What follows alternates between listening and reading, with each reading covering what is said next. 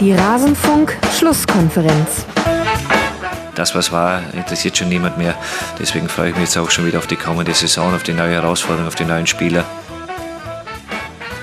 Alles zum letzten Bundesligaspieltag. Das, was war, das ist nicht mehr. Zumindest das, was die letzte Saison betrifft. Aber auf diese Saison wollen wir natürlich ganz genau schauen. Und damit hallo und herzlich willkommen in der Rasenfunk-Schlusskonferenz in einer besonderen Ausgabe. Hier hört ihr genau den Teil, den wir zu Eintracht Frankfurt zu besprechen hatten. Ich spreche jeden Bundesligaspieltag mit zwei Gästen und alle Spiele kommen zur Sprache. Das hier ist jetzt dann der Teil zu Eintracht Frankfurt, wie schon gesagt. Und alle anderen Spiele findet ihr auf rasenfunk.de nach jedem Spieltag in der Rasenfunk-Schlusskonferenz. Jetzt wollen wir uns anhören, was hatten wir zu Eintracht Frankfurt zu verzapfen und bitte. Im vorherigen Segment fielen die Worte Grundaggressivität, es fielen auch die, das Wort Ehrgeiz fiel. Das sind die Brücken, die ich mir jetzt einfach mal nehme, um über das Spiel zwischen Werder Bremen und Eintracht Frankfurt sprechen zu wollen. Und da war sie am Freitagabend die erste Niederlage für Eintracht Frankfurt seit Dezember 2020. Dabei lief eigentlich alles erstmal nach Plan. Nach einer kurz ausgeführten Ecke flankt Kostic auf Silva 1 zu 0, neunte Minute läuft, würde man sagen. Aber dann gleicht Werder direkt nach Wiederanpfiff aus und erzielt sogar noch das 2 zu 1. Gebre Selassie und Josh, Josh Sargent machen die Tore. Und dann läuft die Eintracht gegen tiefstehende Bremer an, kreiert aber kaum gefährliche Abschlüsse und am Ende wird viel über das Drumherum des Spiels gesprochen. Justin, lass uns mal erstmal auf dem Feld bleiben. Was ist dir denn da aufgefallen in dieser Partie? Ja, du hast das äh, schon gut zusammengefasst. Ähm, Frankfurt natürlich mit sehr breiter Brust in diese Partie gegangen. Die ersten 25 Minuten meiner Meinung nach auch äh, komplett dominiert, verdient auch in Führung gegangen. Ähm, da hatte ich so das Gefühl, ähm, Mensch, äh, trotz Sieg gegen Bayern schaffen sie es in der nächsten Partie, ähm, ja, die Latte gleich wieder hochzuhängen. Aber irgendwann ist dann diese Dynamik in der Offensive ein Stück weit verloren gegangen. Und ähm, Frankfurt gerade mit diesem Dreieck vorne, Silver, Younes, äh, Kamada, ähm, gerade mit Younes und Kamada, die in den Halbräumen sehr stark sind. Ähm, in der Anfangsphase konnten sie sich noch so zwischen den Flügelverteidigern der Bremer und ähm, dem zentralen Mittelfeld so ein Stück weit festsetzen und dort auch ähm, einige ja zumindest im Ansatz gute Möglichkeiten herausspielen, aber das hat dann am Ende überhaupt nicht mehr funktioniert. Ähm, Bremen kam immer besser in die Zweikämpfe, ähm, hat das immer aggressiver auch verteidigt, hatte ich das Gefühl. Gerade in der zweiten Halbzeit sind sie ganz anders aus der Kabine gekommen als noch in der ersten Halbzeit. Ähm, da hatte ich das Gefühl, dass die Flügelverteidiger einfach viel aufmerksamer waren. Ähm, Frankfurt ja sofort ähm, attackiert haben, wenn sie in diese Halbräume gespielt haben. Ähm, und das hat mich schon ein Stück weit überrascht, dass Frankfurt da keine Lösung gefunden hat, weil ich in den letzten Wochen eigentlich immer das Gefühl hatte, ähm, dass Frankfurt nicht nur sehr variabel spielt, sprich mal durch die Mitte, mal über die Flügel, ähm, mal lang, mal kurz. Ähm, die haben ja wirklich ein Riesenrepertoire an, an Möglichkeiten, wie sie dort äh, in die Offensive spielen. Das kam gegen Bremen überhaupt nicht auf den Platz. Und äh, klar liegt das vor allem auch an, an starken Bremern. Aber ähm, Frankfurt, die als Favorit in diese Partie gegangen sind, ähm, haben natürlich auch einen eigenen Anteil daran. Und ähm, ich konnte es mir nicht so richtig erklären, warum da dieser, dieser Bruch im Spiel kam, weil Bremen hat eigentlich nicht viel anders gemacht. Vielleicht war sich Frankfurt nach dem 1-0 ein Stück weit zu sicher und kam dann nicht mehr in die Partie rein, aber ähm, war schon überraschend für mich, dass sie das nicht halten konnten. Ich hatte aber das Gefühl, dass Frankfurt ein bisschen dann doch mit den Umstellungen der Dreierkette zu kämpfen hatte. Mhm. Also Hinteregger ist da ja normalerweise der zentrale Innenverteidiger, ne? Der hat jetzt äh, Dika auf der Außenposition ähm, ersetzt und äh, Hasebe hatte die äh, zentrale Position. Und ich finde, Hasebe hat dann schon gefehlt, so ein bisschen weiter vorne im Spiel, wo er halt normalerweise eine Ruhe reinbringt. Und die hatten ja sowieso mit dem Abraham-Abgang eben also schon eine dauerhafte äh, Umstellung da hinten, wobei ich finde, der ähm, Tuta heißt der, ne? Mhm. Der Kleine. Der macht das, also übernimmt das, hat das schon gut angenommen da hinten. Aber ähm, ja, also diese Umstellung hat ihnen, glaube ich, nicht gut getan. Und dadurch haben sich dann auch Räume ergeben, die sie eben sonst äh, besser zumachen. Und äh, das hat Bremen in der Partie schon gut ausgenutzt. Gute Beobachtung. Ähm, würde ich auch zustimmen. Ähm, Hinteregger ist jemand, der, der schon auch sehr offensiv seine Innenverteidigerrolle ähm, ja, interpretiert. Und dann hast du auf der Seite eben auch einen Kostic, äh, wo jeder weiß, dass der eher Flügelstürmer als, als Außenverteidiger ist.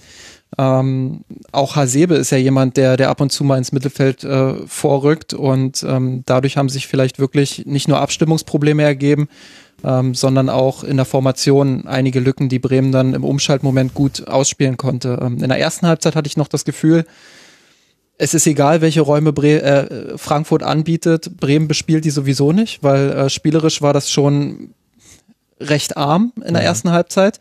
Äh, klar, da gab es mal einen Lattenschuss äh, von, von Rajica, aber so richtig viel gab es halt auch nicht, was Bremen anbieten konnte.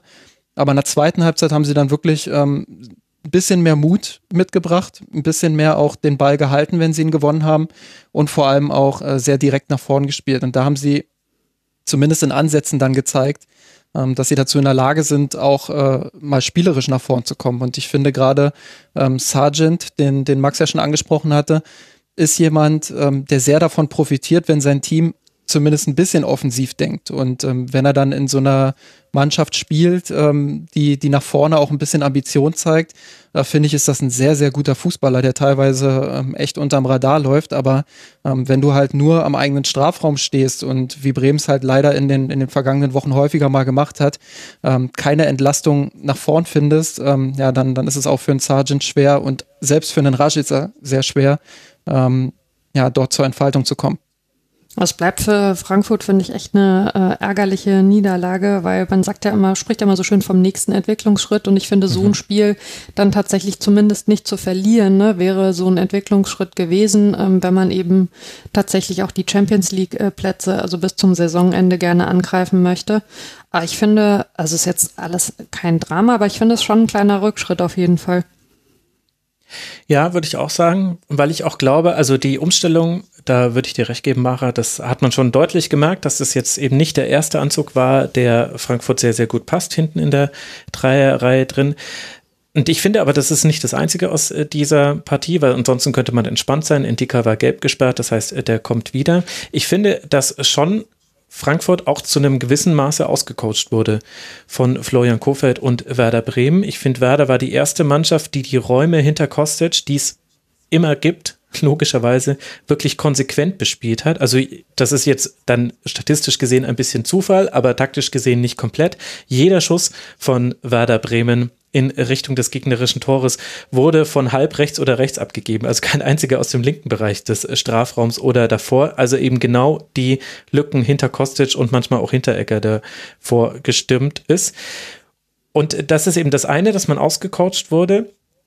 Und das andere ist, dass Frankfurt dann auch nicht stabil genug in seinem in seiner Anlage war. Also äh, du hast gesehen, dass die Mannschaft nachgedacht hat und dann sind Dinge passiert, die sie gegen viele andere Gegner in den letzten Wochen nicht machen mussten. Also Beispiel zum Beispiel.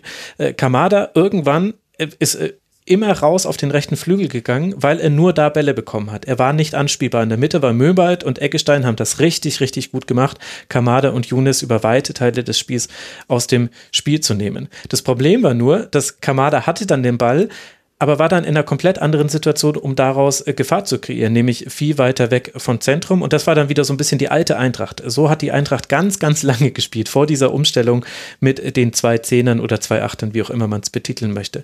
Und ein anderes Beispiel ist dann zum Beispiel auch Kostic. Es gab wieder sehr, sehr viele Flanken. Äh, Philipp Kostic ist auch in der Lage, sehr gute Flanken zu schlagen. 39 waren es jetzt in diesem Spiel. Aber die wurden immer verbissener, immer blinder. Also äh, ich gucke immer sehr gerne, guckt der Flankengeber noch mal kurz hoch, bevor er die Flanke abgegeben hat. Und das hat bei Kostic irgendwann aufgehört. Er hat einfach nur noch das Ding, ein Ding nach dem anderen reingeprügelt und hat gehofft, dass halt einfach Velkovic, äh, Toprak und Friedel da jetzt mal eins ihrer Kopfballduelle verlieren. Haben sie aber nicht, weil die das sehr, sehr gut gemacht haben. Und ich finde, das ist das, was man quasi aus Frankfurter Sicht mitnehmen kann dass die Mannschaft kein schlechtes Spiel gemacht hat, aber dass sie nicht die Überzeugung hat, bei ihrem Plan zu bleiben oder ihn zumindest nur fein zu justieren, sondern dass äh, es gab so, jeder Spieler hat so ein bisschen so, äh, glaube ich, versucht, da was herumzureißen. Kamada mit seinen Ausweichbewegungen. Younes hat sich manchmal fallen lassen, was überhaupt gar keinen Sinn ergeben hat, weil er dann einen riesig weiten Weg hatte, wenn er den Ball hatte. Rode war sehr früh gehandicapt durch eine gelbe Karte. Das war, glaube ich, auch noch ein ganz wichtiger Aspekt dieses Spiels. Hätte ehrlicherweise auch mit Gelb-Rot fliegen können vor der Halbzeit. Das war schon eigentlich ein taktisches Foul, was dann Robert Hartmann aber einfach nicht äh, mit Gelb auch bewertet hat in der Szene.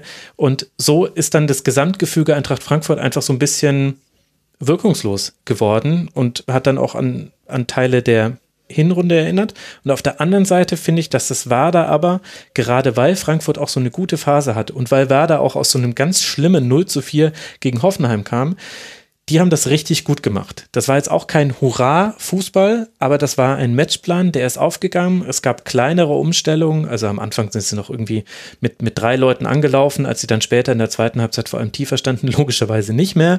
Aber sie haben immer drauf gelauert, auf diesen Ball eben auf den rechten Flügel, haben den dann auch super gespielt. Der Laufweg von Eckestein, was glaube ich vor dem Pass auf Sargent, war das das? Äh, genau, Eggestein, äh, der ist diagonal auf den Strafraum zugegangen. Der hatte, der hatte nie den Plan zu schießen. Das hast du, das hast du ihm völlig angesehen. So, er hat nur gewartet, bis er den Steckpass auf Sargent spielen kann, der dann eben auch äh, ganz knapp nicht im Abseits steht. Also, das war sehr, sehr schlau, wie Werder das gespielt hat, fand ich. Ich würde bei Frankfurt vielleicht auch noch mal eine Sache anmerken äh, wollen. Ähm, ich habe schon das Gefühl, dass sie auch sehr davon profitiert haben, dass sie ähm, von der Belastung her nicht, nicht so gefordert wurden in mhm. den letzten Monaten wie ja. andere Mannschaften dort oben. Sie haben sehr physisches Spiel, ein sehr intensives Spiel ähm, und kommen jetzt langsam in so eine, in so eine Phase oder in so eine Anzahl an Pflichtspielen, wo andere Teams wie Leverkusen beispielsweise eben ihre Durchhänger bekommen haben, ihre ersten Durchhänger. Und ähm, vielleicht hängt das damit auch ein Stück weit zusammen, dass man vielleicht nicht mal unbedingt ähm, von der Fitness her, aber dass man mental vielleicht irgendwann dann auch an so einen Punkt kommt, ähm, überspielt ist vielleicht noch viel zu groß der Begriff, aber ähm, man droht vielleicht dann in so eine Phase zu rutschen, ähm, wo es von der Belastung her einfach auch für die Frankfurter schwierig wird. Ähm, was Bremen angeht, bin ich aber vollkommen bei dir. Ähm, die haben das äh, insbesondere in der zweiten Halbzeit richtig gut verteidigt. Ähm, in den Halbräumen, wo eben Kamada und, und äh, Younes sich zu Hause fühlen, dort haben sie dann ab der 25. Minute schon, würde ich fast sagen, ähm, viel besser zugepackt, mhm. die Bälle gewonnen und dann ganz schnell und direkt auch in diese Zone gespielt, die du schon benannt hast. Ähm, wie gesagt, das war kein Hurra-Fußball von, von Werder Bremen, aber das ist im Moment von der Mannschaft, glaube ich, auch nicht zu erwarten. Ähm, mit ihren Möglichkeiten haben sie das ähm, vom kämpferischen, aber eben auch vom taktischen und spielerischen ähm, gut gelöst. Und ich würde sogar sagen, am Ende auch wenn Expected Goals 1,0 zu 0,9 bei Statsbomb, äh, Statsbomb hat, ähm, würde ich sogar sagen, das war ein verdienter Sieg. Ähm, ja, einfach deshalb, weil Werder aus seinen Möglichkeiten mehr gemacht hat als Frankfurt aus seinen. Gibt es eigentlich ähm, schon einen Termin für das Nachholspiel? Max, du weißt sowas doch bestimmt, oder? Zwischen Werder Bremen und Arminia Bielefeld? Den Termin äh, müsste es äh, geben. Ich habe ihn allerdings noch nicht notiert. Ich kann aber währenddessen, während ich das jetzt ganz flugs nachrecherchiere, mit Live-Wissen glänzen. Aktuell wackelt das DFB-Pokalspiel gegen Jan Regensburg, was eigentlich unter der Woche stattfinden sollte. Da gab es einen positiven Test beim äh, Trainer, einen positiven Corona-Test und jetzt Zitat des Vereins einige weitere Tests. Es könnte sein, dass die auch in Quarantäne müssen. Eigentlich hätten die am Dienstag in Regensburg spielen sollen. Der Nachholtermin von Bielefeld ist dann genau in einer Woche. Also die nächsten Gegner für Werder Bremen sind wenn sie dort spielen, Regensburg im DFB-Pokal am Dienstag, der erste FC Köln in Köln am Sonntag und dann Bielefeld in Bielefeld am Mittwoch. Das sind die nächsten drei Gegner für Werder Bremen. Dann kann ich auch die Tabellenkonstellation schon dazu sagen, weil ich das eigentlich immer mache an dieser Stelle. Werder liegt auf Tabellenplatz 12 mit 26 Punkten, hat damit 8 Punkte Vorsprung auf den Relegationsplatz, gegen den man ja dann eben auch das Nachholspiel hat. Daher wahrscheinlich auch deine Frage, Mara. Ja, genau. Also weil äh, natürlich ähm, so sehr ich äh, ich habe immer die, die Schwierigkeiten, äh, dass ich natürlich äh, gerne möchte, dass äh, die liebe Eva Lotter äh, noch äh, Spiele von Bielefeld äh, im Stadion wieder sehen darf und würde ihr persönlich äh, sehr den Klassenerhalt wünschen, mhm. aber nicht ganz so sehr, wie ich ihn Mainz 05 wünschen würde. Insofern würde ich mir hoffen, dass die Formkurve von Werder Bremen auf jeden Fall äh, bis zu diesem Spiel gegen Bielefeld weiter nach oben geht. Wenn ich das so sagen darf. Mhm. Das äh, darfst du so sagen. Die Eva wird das verstehen und äh, das ist ja eines der Probleme dieser gewachsenen äh, Blogger und äh, Podcaster-Innen-Szene, dass man viel zu viele sympathische Leute von viel zu vielen unterschiedlichen Vereinen kennt und auf einmal ist jeder Abstieg für einen persönlich auch doof, obwohl man es nicht gedacht hätte. Für die Eintracht aus Frankfurt, die nach dieser Niederlage zwar noch auf Tabellenplatz 4 liegt, aber jetzt noch drei Punkte Vorsprung auf Borussia Dortmund hat, die auf Platz 5 liegen. Für die Eintracht geht es weiter zu Hause gegen den VfB aus Stuttgart, bevor man dann auswärts bei Raber Leipzig antreten darf. Und wenn wir über den Viertplatzierten sprechen, können wir an der Stelle auch über den Drittplatzierten sprechen. Der VfL aus Wolfsburg, der hat es anders gemacht als Eintracht Frankfurt und sein Spiel gewinnen können. Deswegen hat man jetzt fünf, drei Punkte Vorsprung, Entschuldigung, auf Eintracht Frankfurt und sechs Punkte auf den und damit endet unser Teil zu Eintracht Frankfurt aus der dieswöchigen Rasenfunk-Schlusskonferenz. Wenn euch auch die anderen Spiele interessieren oder der Schwerpunkt, den wir reihum auf jeden Verein einmal legen in der Bundesliga-Saison, nein, sogar häufiger als einmal, dann könnt ihr gerne auf rasenfunk.de mal in die aktuellste Schlusskonferenz reinhören. Es gibt außerdem noch das zeitlose Tribünengespräch und immer wieder Kurzpässe im Rasenfunk findet also jeder etwas, der sich für Fußball interessiert und der Lust auf das Medium Podcast hat. Ich danke für eure Aufmerksamkeit, würde mich freuen, wenn ihr auch an anderer Stelle mal reinhört. Bis bald mal wieder hier im Rasenfunk. Macht's gut. Ciao.